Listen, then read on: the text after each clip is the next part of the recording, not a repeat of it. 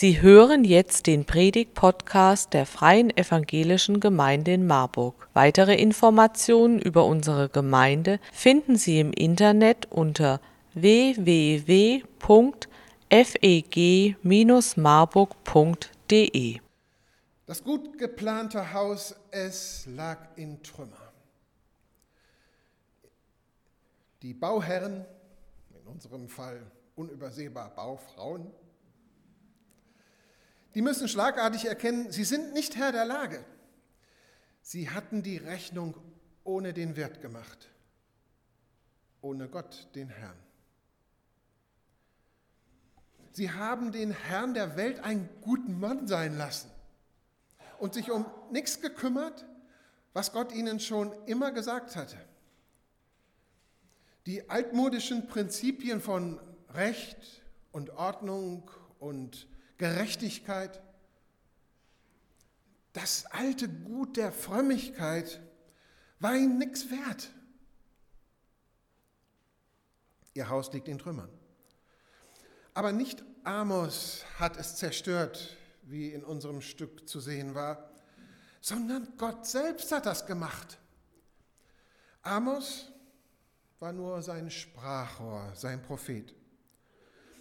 Amos sollte ankündigen, was Gott tun wollte damals in Israel. Gott wollte nicht mehr tatenlos zusehen, wie sein eigenes Volk sich selbst zugrunde richtet.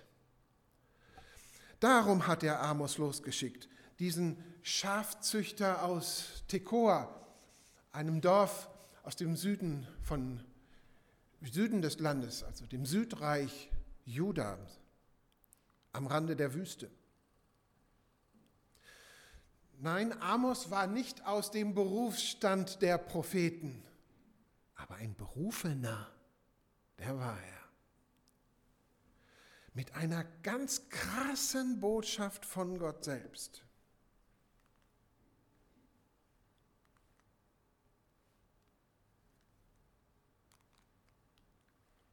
Und das war seine Botschaft. Das Ende ist gekommen über mein Volk Israel. Und diesen Satz hat Amos immer wieder, bei jeder Gelegenheit wiederholt und gesagt, von wem er den hat, diesen Satz. Vom Herrn selbst. Gott hatte tatsächlich beschlossen, den Staat Israel, also das Nordreich nördlich von Juda, endgültig zu zerstören. Gott bringt Gericht über sein Volk und er lässt es ankündigen durch Amos, seinen Propheten. Mit immer neuen Hammerworten bricht Amos ins Leben der Leute aus dem Nordreich ein. Nicht so wie unsere Prediger auf der Kanzel, die versuchen es gut zu machen, nicht anzuecken. Dass hinterher gesagt werden kann, das hat mir aus dem Herzen gesprochen. Amos hatte Hammerworte, Donnerworte auf den Lippen. In unserem Bibelkurs haben wir uns allerdings gewundert. Nicht über seine Worte, sondern warum um alles in der Welt spricht dieser Prophet diese Worte in einer Zeit, in der eigentlich alles in Ordnung ist. Als es dem Nordreich Israel super ging, da lief alles gut. Damals, um das Jahr 760 vor Christus, hat König Jerobeam II. eigentlich alles im Griff. Ein guter König. Die sonst feindseligen Nachbarn waren alle ruhig. Es gab Frieden ringsum und die Wirtschaft boomt. Israel erlebt einen Wohlstand wie vielleicht nie zuvor. Die Hauptstadt Samaria war prächtig ausgebaut. Aber Gott lässt sich nicht täuschen. Er schaut hinter die Fassaden. Er sieht, mit welchem Baumaterial der Erfolg ergaunert wurde. Gott sieht, dass das Wirtschaftswunder eigentlich erpresst worden war, indem nämlich die Landbevölkerung Fronarbeit leisten musste, damit die wohlhabende Oberschicht, die Mächtigen im Lande, in Saus und Braus, im Luxus leben konnten. Und Amos spart nicht mit ganz konkreten Beispielen. Und das lässt Gott nicht kalt. Denn Gott ist vor allem eines, gerecht. Er will, dass es in seinem Volk allen Menschen gut geht, allen, alle genug zum Leben haben. Darum begegnen wir im Amos-Buch einem zornigen Gott. Einem, der für seine Menschen, seine leidenden Menschen leidenschaftlich kämpft. Und als ein Gerechter richtet Gott. Er will richtig stellen, was falsch ist in seinem Volk, in seinem Land. Und das anzukündigen, dafür schickt er Amos. Wir haben es vorhin ja in der Schriftlesung gehört. Zuerst warnt Gott sein Volk. Und zwar nicht nur mit Worten. Da ist sehr deutlich davon die Rede, dass er schon drastische Zeichen geschickt hat, vor allem Naturkatastrophen. Fünf Warnungen, eine nach der anderen. Aber fünfmal wird sein Wort in den Wind geschlagen. Amos ruft, dennoch, obwohl ich euch gewarnt habe, dennoch seid ihr nicht zu mir umgekehrt, spricht der Herr. Warnungen, ehrlich gesagt, liebe Gemeinde, da fühle ich mich an Corona erinnert könnte unsere Pandemie vielleicht auch so ein Warnsignal Gottes sein für unsere Welt? Ja, für unsere ganze Welt. Eine Art Stoppschild. Hey, nicht weiter so, macht nicht weiter so. Manche haben das so genannt, eine Heimsuchung Gottes. Im besten Sinne des Wortes, glaube ich, stimmt das. Heimsuchung Gottes heißt, Gott versucht, seine abtrünnige Menschheit heimzuholen, zu sich wieder zurückzuholen. Vielleicht also noch keine Strafe im engeren Sinne des Wortes, kein Gericht, aber schon ein Schuss vor dem Bug. Wird Gott nach zwei Jahren Corona-Pandemie auch über uns sagen müssen, und dennoch seid ihr nicht umgekehrt zu mir? Wäre interessant mit euch zu besprechen. Wir können ja darüber ins Gespräch kommen nach dem Gottesdienst. Gibt es wieder Kaffee?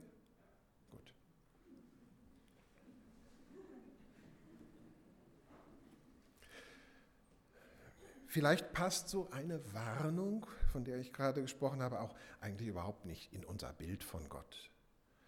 Und schon gar nicht der Gedanke, dass Gott strafen, strafen, ja, strafen könnte. Gericht hält, sowas. Ich vermute, unser Bild von Gott ist das eines liebenden Vaters. Einer, der uns beschützen soll, uns segnen soll einer, der uns auf unserem Weg bestätigen soll, uns die Steine aus dem Weg räumen soll. So einen Gott haben wir doch gern, den lieben wir. Darüber wird gepredigt auf der Kanzel. So einen anderen Gerichtsgott, den würden wir gar nicht hier auf die Kanzel lassen, stimmt's? Wenn über den so gepredigt würde. Ein zorniger Gott passt nicht zu den Vorstellungen, unseren Vorstellungen von ihm der kommt schon gar nicht auf die Kanzel. Auf keinen Fall. Gott, ein Gott, der zornig ist, der Gericht hält, vielleicht sogar seinem Zorn bittere Konsequenzen nachzieht. Gott als Richter, am Ende als Scharfrichter, das kann nicht sein. Niemals. Wir sind doch Christen, ihr Lieben. Dieses dunkle Gottesbild haben wir doch mit Jesus längst hinter uns gelassen, oder? Ich kann es nicht ändern, liebe Gemeinde. Das Amos-Buch zeigt uns wirklich, einen zornigen Gott. Einen, der grausige Gerichte ankündigen lässt. Wohlgemerkt, Gericht über sein eigenes Volk, nicht über die Heiden, die Gott gar nicht kennen. Amos predigt Gericht über das Volk Gottes. Nach fünf Warnungen kam die unmissverständliche Ankündigung, dennoch seid ihr nicht umgekehrt zu mir. Nee, diese. Das Ende, das ist die Warnung. Das Ende ist gekommen. Das ist die unmissverständliche Ankündigung. Und dann ließ die Katastrophe gar nicht mehr lange auf sich warten. Zwei Jahre nachdem Amos wieder abgetreten ist von der Bühne, gab es ein verheerendes Erdbeben im Lande. Und nach 35 Jahren, da sind die Assyrer, das Volk aus dem Norden, stark geworden, zu einer Supermacht aufgestiegen und sie überrollten das Nordreich, als ob es nichts wäre. 721 wurde die Bevölkerung des Nordreiches Israel aus dem gelobten Land deportiert auf Nimmerwiedersehen. Und ein fremdes Volk wurde stattdessen in Palästina angesiedelt. Wirklich, das Ende des Volkes Gottes war gekommen. Die Prophetie des Amos macht eins ganz deutlich. Der Zusammenbruch Israels war kein Missgeschick. Da hat keiner versagt, der König oder so, politisch, militärisch. Nein, das, was Amos zu sagen hatte, war Gott selbst. Gott selbst tut das, leitet das alles ein, bis es geschieht. Und das will sagen, Gott tut, was er angekündigt hat. Und was ist mit dem Südreich? Kleine, dieser kleine Zipfel um Jerusalem herum? Nach 150 Jahren war auch das Südreich Juda dran. Jerusalem war gerichtsreif. Die Großmacht Babylon schlug zu und vernichtete Jerusalem. Im Jahr 586 vor Christus, man muss das zurückrechnen, ja? Ist ja klar, das ist so eine Art Countdown. Darum sind das dann kleinere Zahlen. Im Jahre 586 vor Christus wurde die Oberschicht Judas in die babylonische Gefangenschaft geführt und musste dort drei Generationen aushalten. Da war auch das Königshaus David platt. Am Ende, so wie es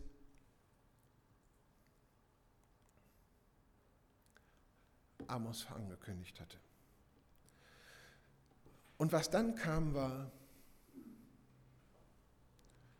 Funkstille. Nichts kam mehr. Ein unheimliches Schweigen Gottes. Er war spürbar, ja, gerade nicht anwesend, sondern spürbar abwesend. Gott hatte sich verborgen ins Dunkel hinein. Kein Prophet ließ sich in Israel mehr hören. Und nach den Katastrophen im Nordreich und im Südreich war Gott mit seinem Volk einfach fertig. Eisiges Schweigen inmitten der Not. Es war eine Art Kar-Samstag, der schier nicht enden wollte. Nach dem Karfreitag der Zerstörung. Grabesstille über dem Gottesvolk. Ein quälend langer Shutdown. Seit Amos gesprochen hatte, vergingen fast 300 Jahre. Seine Worte waren inzwischen in ein Buch eingetragen worden.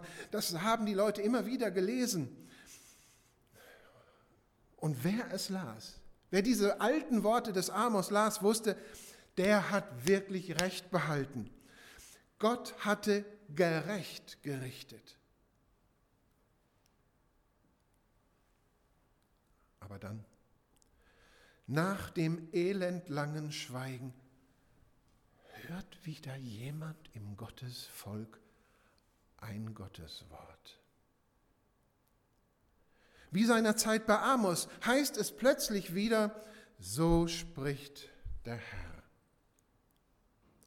Das war im Volk Gottes ein echter Gänsehautmoment. Vielleicht steht dieser namenlose Prophet in Jerusalem auf und zeigt auf die Trümmer des zerstörten Königspalastes von David. Und dann ruft er zu seinem Volk, was im Amos-Buch ganz am Schluss steht. Amos 9, die Verse 11 bis 15. Der Herr sagt, es kommt der Tag, an dem ich die verfallene Hütte Davids wieder aufrichten werde. Ich mauere die Risse zu und ziehe die eingestürzten Mauern hoch, sodass das Haus Davids in alter Pracht wieder ersteht.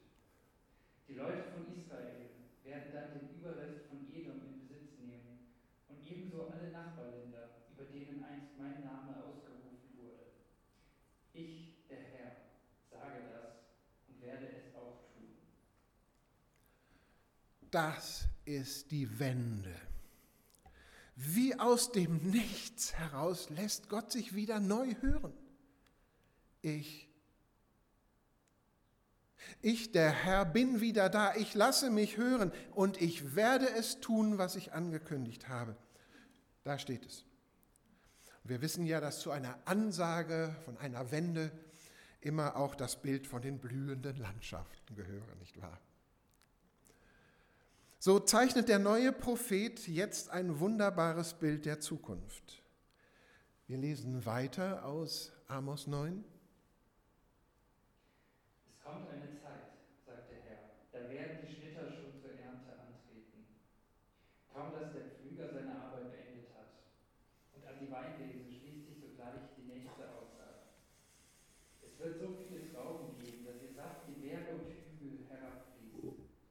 Dann werde ich für mein Volk alles wieder zum Guten wenden.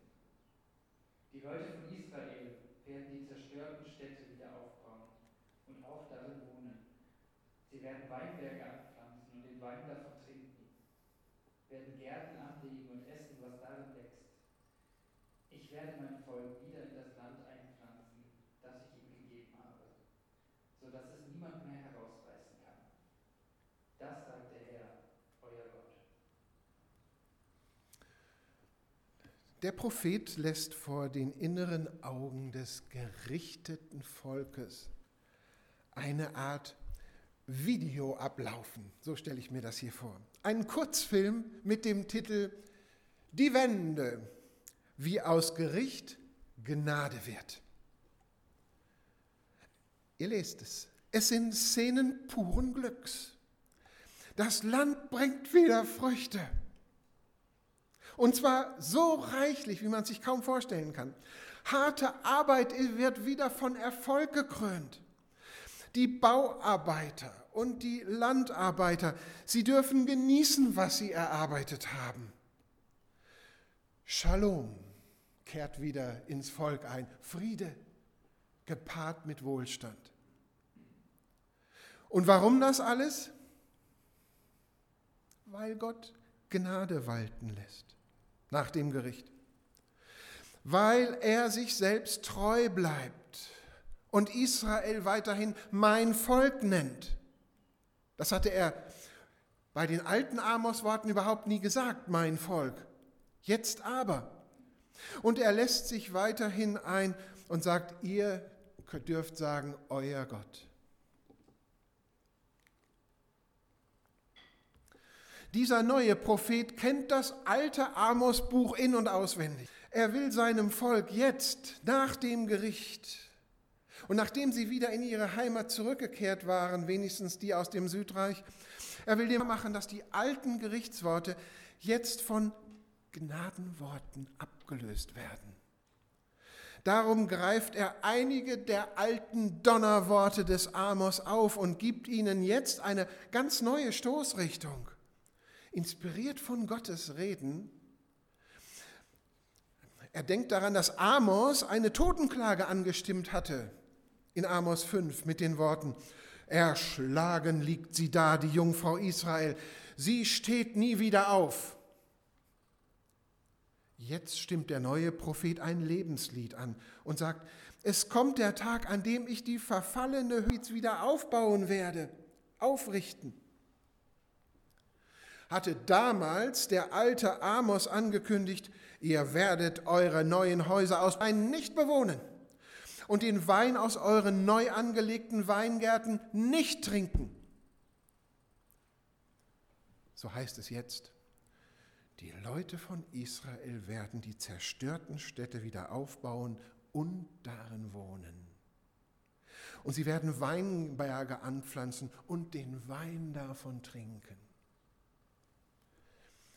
Der klägliche Rest des übergebliebenen Israel, Juda. Sie haben wahrscheinlich sofort verstanden, dass hier das Amos-Buch weitergeschrieben wird in Gottes Auftrag. Darum endet dieses Prophetenbuch nicht mit Gerichtsworten, sondern mit der Zusage neuer Gnade von Gott. Und darin spürt das Volk, wir haben einen souveränen Herrn. Unser Gott kündigt an und tut auch. Das ist Souveränität. Er tut, was er sagt im Gericht über das Unrecht des Volkes und trotzdem hält er das ein, was er seinem Volk vor Zeiten schon versprochen hat. Alte, alte Verheißungen, dass seine Gnade eine unverbrüchliche Zuwendung bedeutet. Kurz gesagt, Gott richtet und er richtet auch wieder auf. Merkt ihr es? Gott mogelt sich nicht am Gericht vorbei, wie wir es gerne hätten. Neues Leben gibt es aber nicht, ohne dass das alte, verkorkste im Gericht zerstört werden muss. Durch Gericht hindurch schenkt Gott Gnade, nicht dran vorbei. Liebe Gemeinde, diese Frage ist jetzt noch wichtig. Steht uns Gericht bevor? Steht uns Gericht bevor? Wenn wir die Bibel ernst nehmen, können wir nur antworten, ja, uns steht Gericht bevor. Ob es jetzt ein richtendes Geschehen sein wird inmitten unserer Weltzeit, in Raum und Zeit also, das wissen wir freilich nicht. Wir können auch nicht spekulieren, so äh, als ob heutige Kriege und Naturkatastrophen äh, tatsächlich Gerichte Gottes sind. Wir wissen es schlicht nicht. Was wir aber von der Bibel her genau wissen, ist, dass sich jeder Mensch, du und ich, vor Gott verantworten muss für sein Leben. Das ja. Und genau das ist Stoff für eine weitere Predigt. Heute, wo wir Amos lesen mit seinen Ankündigungen einer ganz neuen Gnadenzeit für Gottes Volk, da wollen wir eines festhalten und das lassen wir uns sagen, nicht mit Amos Worten, sondern mit Paulus Worten.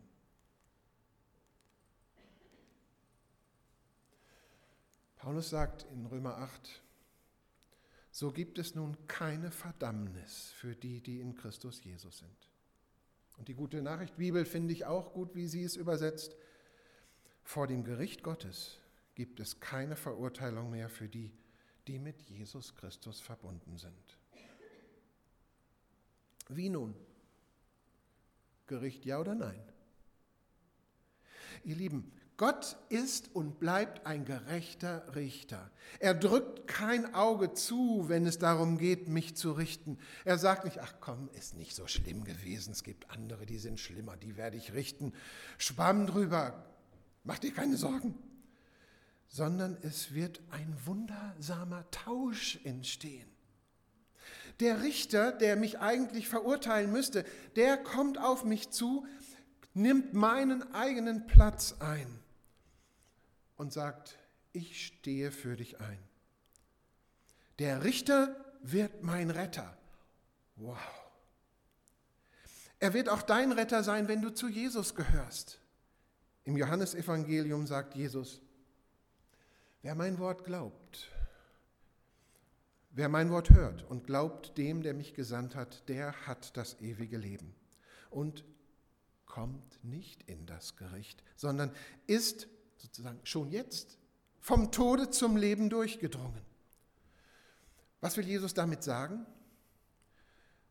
Er will sagen, wenn du zu mir gehörst, brauchst du dich vor dem Gericht, was es gibt, nicht zu fürchten, sondern es gibt jemanden, der schon jetzt die Strafe auf sich genommen, auf sich genommen hat, und das bin ich selbst. Ich habe es für dich übertragen. Es wurde auf mich übertragen, ich habe es für dich übernommen. Ich glaube, radikaler kann man überhaupt gar nicht ausdrücken, was Gnade für uns bedeutet. Du darfst dich also ganz persönlich daran festhalten, darfst das wahr sein lassen, was da jetzt an der Leinwand steht. An dieser zugesagten Gnade Gottes darfst du dich festhalten, auch in chaotischen Zeiten in deinem Leben, wenn du dich selbst verurteilst. Du darfst wissen, Gott richtet zwar, aber er richtet auch wieder auf. So wie es heißt, die verfallene Hütte Davids wird wieder aufgerichtet. Dieses Amos-Wort vom Wiederaufbau der verfallenen Hütte Davids findet im Neuen Testament am Ende noch einen ganz ungewohnten Widerhall. Ich bin ganz glücklich über diese Entdeckung.